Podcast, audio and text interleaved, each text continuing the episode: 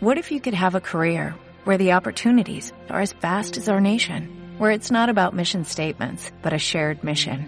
At U.S. Customs and Border Protection, we go beyond to protect more than borders, from ship to shore, air to ground, cities to local communities. CBP agents and officers are keeping people safe. Join U.S. Customs and Border Protection and go beyond for something far greater than yourself. Learn more at cbp.gov/careers. I've got to tell you, this is now a great pleasure for mine of, mine as well because this is going to be so much fun. I love the opportunity to introduce our first mentor of the evening to spend some significant time with you. Richard Brooke is an extraordinary ambassador of our profession. Yeah, there's a lot of folks in here who know that name and know the man. He's a former board member of the Direct Selling Association, a senior member of the Ethics Committee of the DSA. He has owned two network marketing companies. But you know, it didn't start there. He didn't have this grand, auspicious beginning. He wasn't necessarily one of those, you know, unbelievable young guns like some of the folks you saw earlier. In 1977, he had been chopping chickens at a processing plant for four years and at the age of 22 decided that was really not the future he wanted. He was introduced to our profession. However, you know, it didn't come easy and it didn't work right away. He'll be very blunt and direct and tell you he quit or wanted to quit a hundred times his first year alone and watched thousands actually do it. But he said he stuck with it. It was better than chopping chickens and all of a sudden it started to click. Three years later, he had 30,000 people on his team. By the age of 28, he was making 40,000 a month. By the age of 30, he made his first million. He went on to reach the top leader position in that company and a team of over 250,000. He then was asked by that company to step in and help them go to the next level. And at 31, became the executive vice president and later became the CEO, a role he still holds today for that company. That company was the first company, Success Magazine, and at that time, not Success at Home, Success Magazine, a traditional business magazine. Featured Richard and his company on the cover. It was the first time that a network marketing company had ever been featured on the cover of a traditional business magazine, and that issue sold more copies than any other issue in the 100 year history of that magazine. He has absolutely, yeah, give him a hand for that one. He has gone on because of his knowledge of what it's like to be in the field and the power and impact you can make and the importance of operating businesses as a business leader and CEO with integrity. He has taught literally thousands how to go from nothing to hundreds to thousands and hundreds of thousands of income. And now he's here to teach you the 10 steps that take you from trust to admiration and respect. Ladies and gentlemen, we need to show him our respect. Let's get on our feet. And the Network Marketing Pro, welcome for Mr. Richard Brooke. Absolutely, brother. It is all yours. Thank you.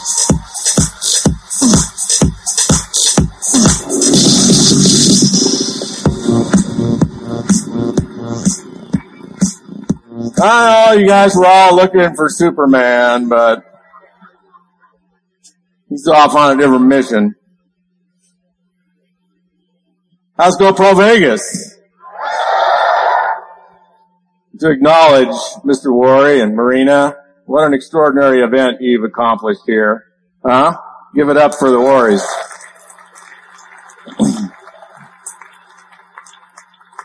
so I'm going to tell you a little story and, um, I know some of you are disappointed. I'm, I'm not going to do Super MLM Man. I know, but you can go online and watch him. I'm going to uh, tell you a little story and then uh, give you the secret to success. How about that? No, it really, and it really is a secret. Like nobody else knows it except me and it's been so successful for me that I'm just going to give it to you.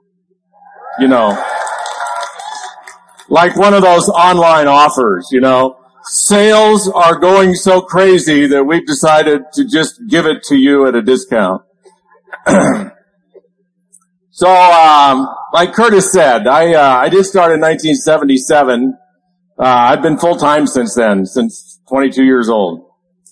So uh, one of the things that will happen to you, some of the speakers have already talked about it. It will happen to you whether you want it to or not. Fifty-eight years old will happen to you. You will one day be on the stage and you'll be one of the young guns and you'll be 22 and you'll be jumping up and down and yelling and screaming and Then all of a sudden people are introducing you as, you know, some wise old ambassador of the, you go, what, what, what happened? and you know, cause this, this profession, it compresses us. It compresses our experiences. You know, if you think about, uh, I don't want to get like depressing for you, but if you think about you're laying on your deathbed and let's say you actually have some time to contemplate your life, what are you going to think about? I think I'm going to think about extraordinary experiences I had and not by myself. I don't think I'm going to remember too many things I did by myself. And I have a habit of forgetting the bad stuff. Don't you have a habit of forgetting the bad stuff? I mean, sometimes I'll meet somebody, you know, at a meeting like this and, you know, I'll go, hey, Bart, how are you? Good to see you, bud. Give him a big hug, you know, and somebody will say, didn't you remember how he just like, uh, almost killed you three years ago? Is it? Oh no, not Bart, but no, I forgot that actually. I forgot it. We remember the good stuff, right? So, you know, if you can jam more extraordinary experiences with extraordinary people into your life, if you can live more in 10 years than most people do in 100, then maybe you found the fountain of youth. Maybe that's like living forever, huh? That's what this profession has been for me, and uh, it'll be that for you because we're in the people business, and uh, we're in the we're in the experience business, whether it's you know celebrating people's accomplishments or traveling the world with them, or you know locking arms with them and wading through what seems like a battle that will never end and you'll never win, but you know eventually the sky's clear and you come out the other side. So this this profession has been a great gift to me. I would be retiring this year from the chicken plant. I would be. I had four years. Uh, the name of the place, if you ever eaten any of it. In fact, if you've eaten any of it recently, you might you might be a risk for death. The, the company's Foster Farms. Have you ever heard of them? But they had like a big E. coli thing going on in the last four or five months. You don't want to touch any Foster Farms chickens, but that's where I worked for four years, and uh, I didn't go to college. In fact, and you know, I heard some people talking about their GPAs in high school. I guess I had a GPA in high school. All I remember is I cheated off a Stan, Stan Callen civics final in order to graduate. That's all I remember. So college wasn't an option. The chicken plant was an option. I actually liked it there. I kind of thought I was cutting it. Pause for this to ripple through the audience. and, you know, uh, actually the guy who got me the job at the chicken plant introduced me to network marketing. Now in 1977, any veterans, I know Tom is, Tom may even have me beat by a year. There's a few. Well, there's some things that we didn't really have in 1977. There's probably only 20 companies in the entire profession. There weren't things like the internet and so I didn't even actually, never even heard of it. 22 years old, I went to the meeting. They're talking about all these circles and Amway and all these. I never even heard of it. Never heard of Amway, never heard of the concept, never heard of any of it. But I went, I did not sign up the first night. I was one of those skeptical people. I got off work. Now, I don't know, anybody here ever work in a chicken plant? A couple people? Well, when you work in a chicken plant, a chicken plant works on a production line. A production line is imagine all of you, like in a, in a line here, all of you, Imagine that we take, we you undress you and then we hang you by your feet upside down on a production line and that line just starts moving like this. That's what the chicken plant looks like. It's dead, gutted, plucked, frozen chickens hanging by their feet. And what you do all day long at 38 BPM, BPM, birds per minute, I don't know how you guys have even gotten by in life. Things you don't know. Is I sat there and cut the wings off of chickens. I actually still know how to do it. So this is how you do it. You just grab the wing with these two knuckles right here, and you kind of come down on the top of it. And I remember these, they're like this. So you just come down on the top of that wing and you push it down and pull that joint a little bit and then you stab through there with your knife and drop the wing in the tray and then it ends up in that yellow tray that you buy in the store. You with me? TMI.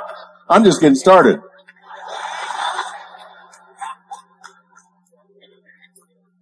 So I just want to, I want to give you a peek inside my brain when I started in network marketing so as to excuse my performance the first couple of years. So I didn't do very well. So this is what I did for 450 minutes a day, 510 if we worked overtime. That's the left wing. Right wing.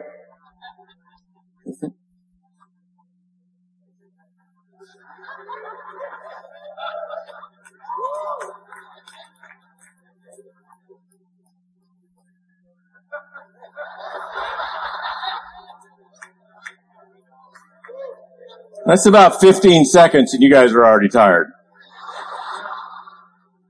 But that wasn't the extent of it because you're using a knife, right? So the knife gets dull, but you're responsible for sharpening your own knife. So when your knife gets dull, you gotta like cut up the line so you can sharpen your knife. And these birds are going to sharpen your knife and grab them. That's what I did for 510 minutes a day. And so uh, this guy said, "Hey, I'd like to show you how to make an extra five thousand dollars a month." And I made about a thousand dollars a month full time. This guy said, "I'd like to make an extra five thousand dollars a month part time in this business." So I went down to the meeting. I don't know. I kind of favored corduroy pants back then. I don't know why. It's just a style thing, I guess. So I went to the meeting every night with rubber boots, corduroy pants, and when you're doing this all day long, every time you do that, a little piece of chicken fat or chicken meat kind of flies around. And by the end of the day, you got chicken fat and chicken meat stuck, I mean, it's stuck to all your clothes. So I went to the opportunity meeting. This company actually had opportunity meetings every night of the week. It's a very aggressive company. I went to the opportunity meeting every night of the week with my rubber boots and chicken guts stuck to my clothes and sat in the back row like this and said, prove it. The irony of that. I finally got in. I don't know. They just wore me down. And, um, I did struggle mightily for a couple of years. and one day, my entire career, 37 years, and I appreciate Curtis's storied introduction. I have had a blessed, fortunate career uh, financially, but more importantly, just the experiences that I've had and the recognition that I've created and some of the contributions that I had. And what I want to tell you about my career is it all happened on one day. My entire career, I made on one day. In fact, I'd like to suggest that your entire career could be made on one day. And the one day I'm talking about is the day I sponsored a guy named Jerry Schaub. Some of you heard this story. I was living in Des Moines, Iowa. The company I was with suggested if I went to Des Moines, Iowa, things were likely to explode for me. So I moved to Des Moines, Iowa. There was nobody in Des Moines, Iowa. There wasn't anybody within 200 miles of Des Moines, Iowa. So I'm there prospecting away and you know, I got this brilliant idea. This is 1979. I got this brilliant idea that maybe I could go prospect some college kids. So I went to Drake University. That's in Des Moines, Iowa. And I asked uh, the college. I said, "Hey, can I interview kids that are seniors that have uh, that are uh, what do you call it? Specializing in uh, what do you call it in college? Um, yeah, but what do you call it when you specialize in it? Majoring. I didn't go majoring in marketing. So I said, hey, can I interview these kids that are majoring in marketing? They said, sure. So I, I got about 30 or 40 kids, got together with them one at a time, and I interviewed them. I asked them questions like, you know, how much money are you spending as a freshman? And how much money are you spending as a sophomore and a junior and a senior? And you're here for four years. How much money are you making for the time that you're here? None, none, none. Spending all this money to go to college. Then I asked them what I thought was like a pivotal question. How much money do you expect to make your fifth year when you get out of here? And the average answer was like $35,000 a year. Now this was 1979. So I said, have I got a deal for you? Now, unfortunately, there weren't any Brad Alkisons or Alex Mortons at Drake University in 1979 because none, none of them got it. But a few weeks later, I did have an opportunity to show the plan to a guy named Jerry Schaub. And I'm going to just give you a couple of the decisions that I made the day I sponsored Jerry Schaub. I was in Des Moines, Iowa. He was in Cedar Rapids, about three hours away. Was in the middle of an ice storm. Jerry was a customer. He wanted some more product. Three hours away, wanted me to drive to him to deliver him a bottle of product. There was no UPS shipping back then, folks. You maybe could put it in the postal service, except this was a gasoline additive. I don't think I could have done that. So here's where I made my entire career. I made my entire career in about four decisions on that day. Jerry Schaub wanted a bottle of product. I decided that if I drove three hours through an ice storm, he'd feel enough for me, he'd buy a case. I just decided that. I just made it up. I decided if I got there about 11.30 in the morning, he just might buy me lunch. I decided if I could spend an hour with him over lunch, somewhere during that hour, he just might ask me Well, he knew what I did because I drove three hours to bring him one bottle of product. Is there any money in this? I decided three things. And then I was prepped for a couple of answers. Jerry Schaub asked me a question in that lunch. Is there any money in this? Know what I told him? Blow your mind. Now, that was February 1979. I was averaging $300 a month and I was bar- driving a borrowed car. So I already had two of mine repossessed. I told him it would blow his mind. Now you may think, well, you're a liar, Richard Brooke. Well, that is true, but let's set that aside.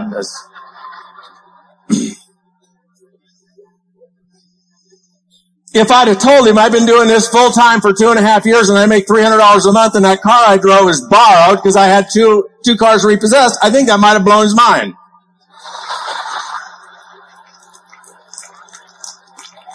More importantly, so he says, show me this. So I drew the circles. So that was a five who get five, who get five, who get five, and all the money. And when I'm done, Jerry Schaub says this to me. Tell me if anybody's ever said this to you like Jerry Schaub said it to me. He said to me, looking at all those circles on the yellow pad, I can do that.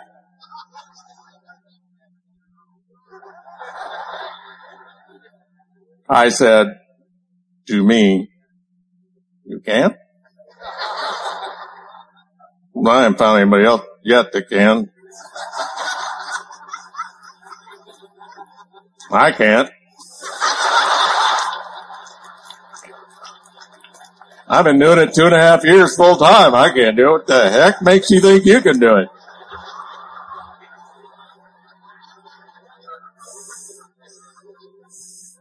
I will never forget how every cell in my body felt the moment he said, I can do that.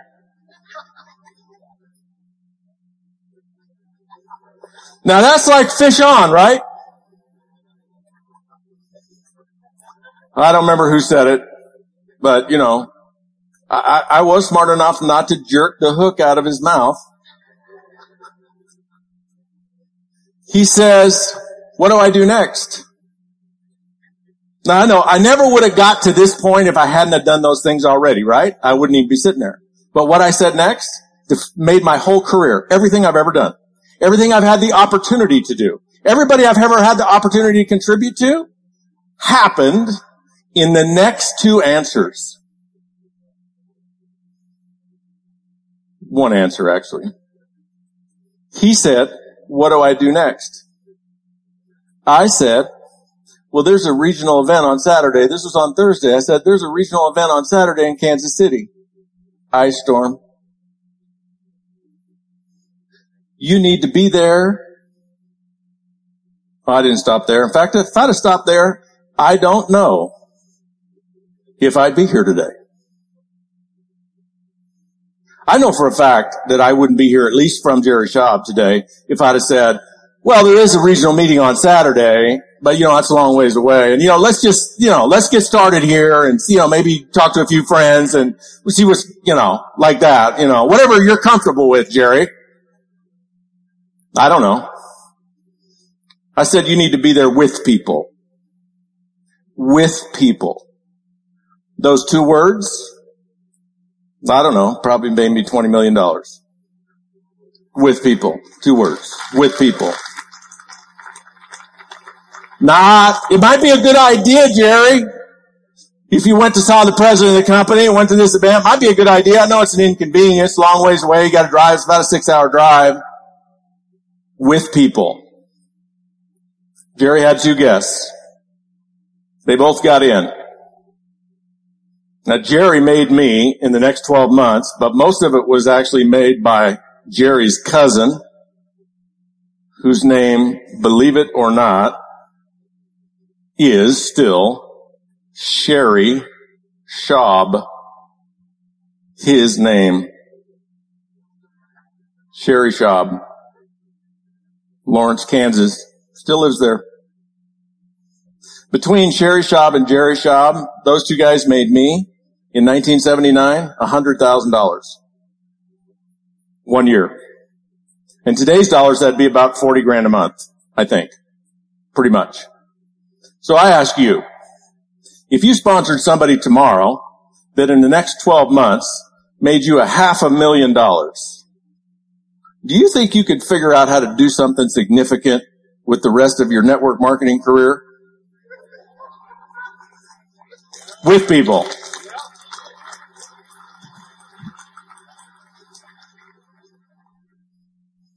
Don't turn this on yet, but you turned it on. Don't turn on yet because that's the secret. so I hope you picked up the things that I decided that day. That, you know, we have the opportunity to decide lots of things like he wouldn't have shown up, it's too far to drive, um, you know, whatever. I decided the right things. And when he asked me the right questions, I had the posture and the confidence to give him the right answers. And I led. And I was 22 years old. And he was about 35 or 40 and he made $70,000 a year. He ran the telephone company in Cedar Rapids, Iowa. He was somebody. I was nobody. And I told him, you need to be in Kansas City with people. It blow your mind how much money you can make in this thing.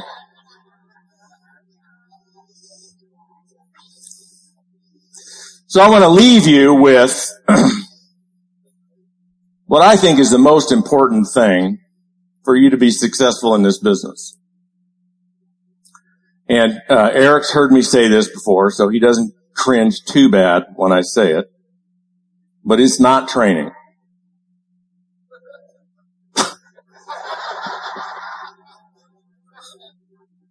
he thinks it's funny, Eric. now, I think training's important. I think training's really important. I think the more prepared you are and the more skilled you are, the more confident you are. But like Jordan Adler told you yesterday, if you're not out in the game riding the bike, all of this rhetoric from the front of the room are just words. And they're only going to come into play for you when you can sit down after being out on the battlefield and you're dusty and you're bloody and you're sweaty and you're frustrated and you're scared and you're debriefing what just happened today. What just happened with that prospect? What just happened with that person that I got into business who was so excited now I can't find them? What just happened? When you're in debrief mode, that's when training gives you the most traction. Because now you can think about what you did and what somebody has suggested you might have done differently. That's when, that's when training will make the biggest difference for you. When you're out doing battle, and then you're debriefing. You and I don't learn a lot from succeeding. We have the opportunity to learn a lot from debriefing our failures and thinking about the things that we've been taught about what we might do different. So training is important, but I don't think it's the most important thing. I think the most important thing is belief. Belief and motivation. Now I call motivation a few uh, specific things. I call motivation enthusiasm. Think about this. If you're enthusiastic enough about this business, if you're enthusiastic enough about your opportunity, more specifically, if you're enthusiastic enough about inviting people to look every day, if you're enthusiastic enough about that every day, are you going to invite people to take a look? Well, of course. I call motivation courage. You know, we all see prospects, whether they're on a piece of paper or on the, uh, on our phone or on our computer or in the lobby of the hotel. We all see prospects every day. And then we get to make something up about them, don't we? We either get to make up, if I get there at 11.30, he'll buy me lunch. Or I get to make up, she's too busy. She's already done some of these. In fact, I sponsored her into eight of these and none of them worked. We get to make up about number nine, don't we? She won't listen to me for number nine. Or maybe nine's her lucky number. We get to make things up. That's a creative interpretation. And courage. When you look out on the prospect, you get to decide, you know what? Red lights. This is too scary.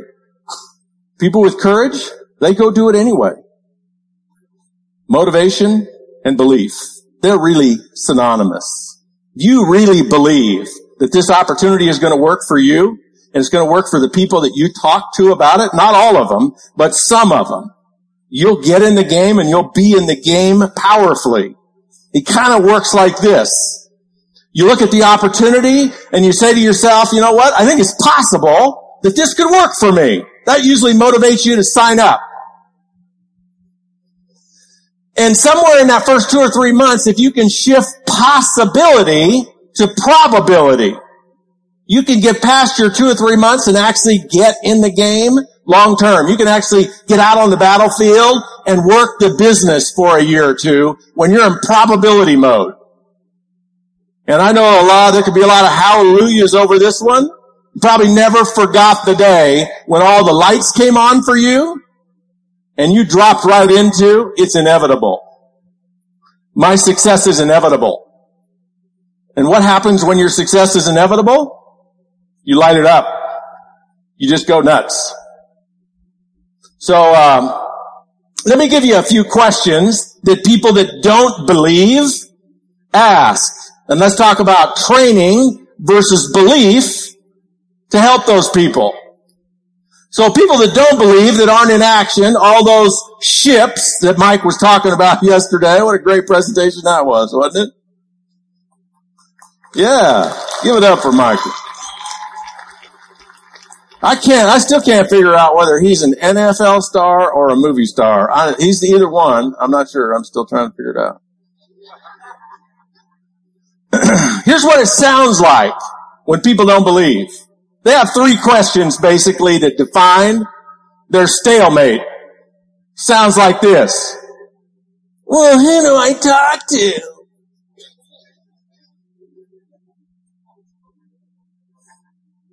So then you sign them up for a whole bunch of training, right? They sign themselves up for a whole bunch of training. And maybe they think they got that figured out and they're like a whack-a-mole. Cause they come right back to it with, well, what do I say to them? Then you get a whole bunch of training going on that and you give them a bunch of scripts and everything and then they whack-a-mole you again and say, well, what do I do if they say no?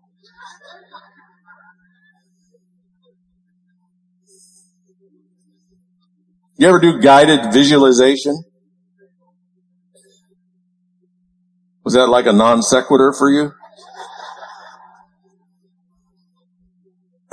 Okay, we're going to do a little guided visualization. You're going to hold hands and close your eyes. All right, you don't have to do the hold hands thing. Just want to see how much influence I had.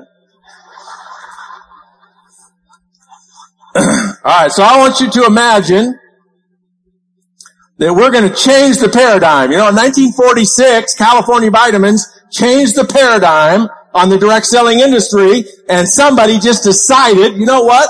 Let's, let's not have just recruiting be for sales managers. Let's let everybody recruit. Do you know that how, that's how we got started? That decision, a management decision in one direct selling company in 1946 created our whole profession. They just changed the rules. They said, you know what? Why should only a sales manager get a sales team? Why don't we let, let everybody have a sales team? Everybody gets to recruit. Everybody gets overrides on their team. 1946, California Vitamins. Sold a product you might have heard of called Nutrilite. Did you know that? Ooh, history. Guess who two of the distributors were in California Vitamins? Rich DeVos and Jay Van Andel. And those scoundrels quit California Vitamins and started their own company. They should have been sued. That was a joke. okay, I want you to imagine that we're going to change the rules just like California Vitamins did. And here's the way the rules are going to work. Your company is going to pay you. Debit card or however you get, you get paid. Your company is going to pay you $500 for everyone you invite to look at your opportunity. All you have to do is invite them. You don't have to show it to them. They don't have to say, yes, I'll look. All you have to do is ask them to look. And your company's going to pay you $500. Catch small print. You have to do two a day. Two a day. All you have to do is ask, hey buddy, would you take a look at my deal? No. Cha-ching. Have you got it? That's all you have to do is ask. Will you look? Will you look at my DVD? Will you look at my website? Will you look at whatever, my, whatever you got? All you gotta do is ask. Two a day, thousand bucks a day. You got it? so now close your eyes. grab the hands of the person to your left and right. I'm just kidding. I'm just kidding.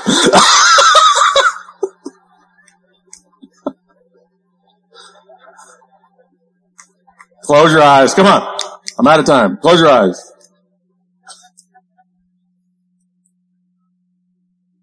Now I want you to imagine at $500 a person and all you have to do is ask them to take a look. Now, now think about this. Here's the context. You got all day, okay? So you don't need to be in a hurry because you're going to encounter lots of people. You can call people up and ask them this. You can send people an email. And as long as you know they read it, that qualifies. You can send them an email and say, hey, will you look at this link? As long as you know they read the link, you qualify. You got, all you have to have is two in the whole day. You got, you're not in a hurry, okay? This is not frantic. Okay? You get $500 for everybody you invite. So I want you to close your eyes and visualize. Who are you going to talk to? Don't answer, just visualize. Who are you going to talk to? And get a sense of your answer.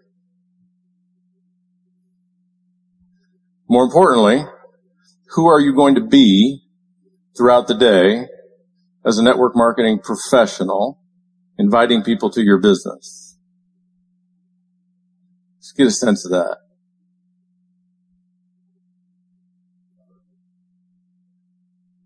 Okay, you can open your eyes. Who are you going to talk to? Yeah, actually, maybe not everybody. You only need two a day. How about a different word? Who are you going to talk to? I'll tell you who I talked to under that game plan. Whoever I felt like talking to. Not everybody. And not anybody. Whoever I felt like. Here's a more important question. Who would you be as a network marketing professional under that game plan? Can you get a sense of the peace? And can you get a sense of the power that you would be as a network marketing professional? Got it? Okay, here's the secret to success. It's a formula. Curtis, I will be done in two minutes. Uh, is this on? Oh yeah, cool.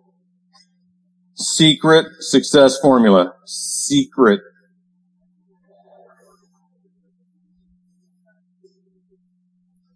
This, this, this is the formula. It's encrypted so that I can keep it a secret. 2, 14, 3, 1, 10,000. 2M stands for 2 million. 1,000, 2,000. You with me? No. Okay, I'm going to fill in the blanks and then all the lights are going to come on for you.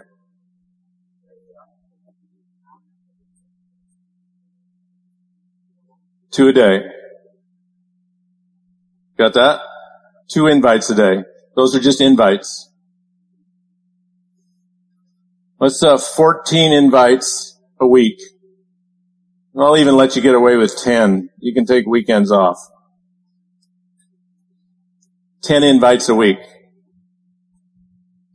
Three presentations. Now here's what I mean by that.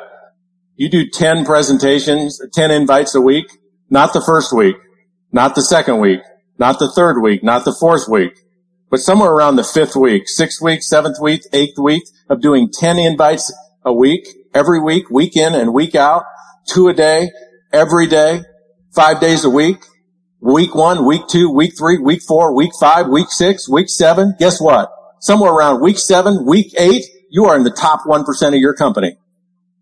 You've done more invites consecutively in the last seven or eight weeks than 99% of the people in your company.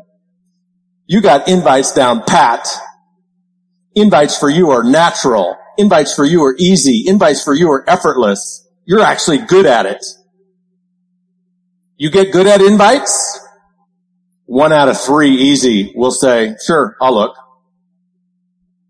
Eric can show you how to do that. Keep studying under him. He can show you how to get one out of three people to go, sure, I'll look. One out of three. Ten invites, three presentations. Got that? That's three, te- three presentations a week. Three presentations a week. Week in, week out. Three presentations every week. That's showing the circles. However you show your plan, that's showing the plan. Three a week.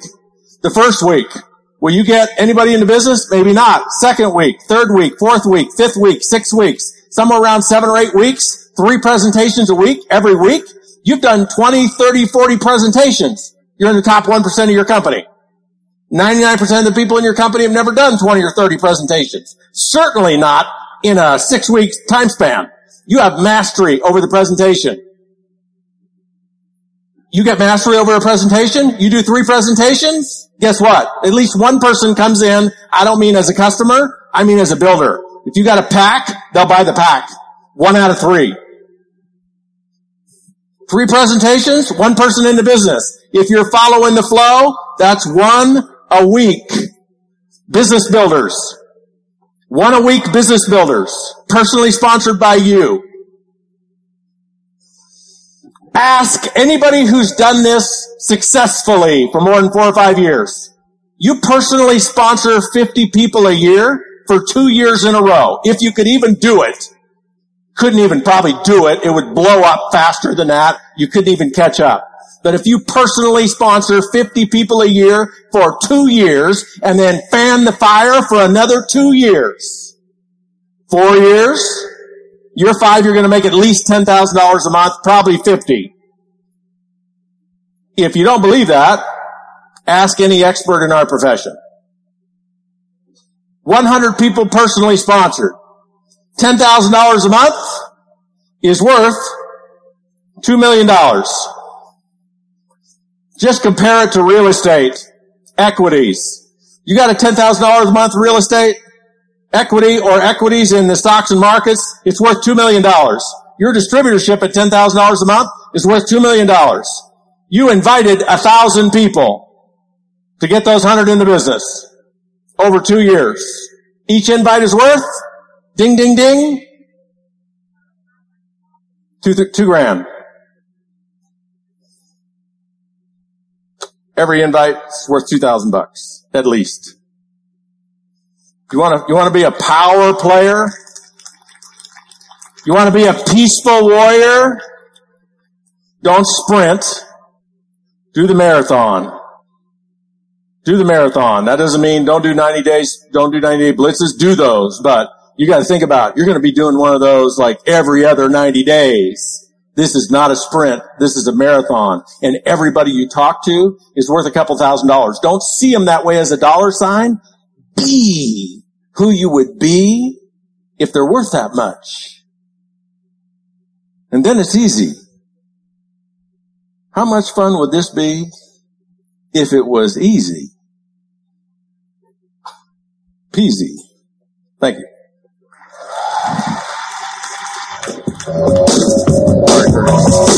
Hands to go, brother. Ladies and gentlemen, Mr. Rich? Awesome, awesome, awesome.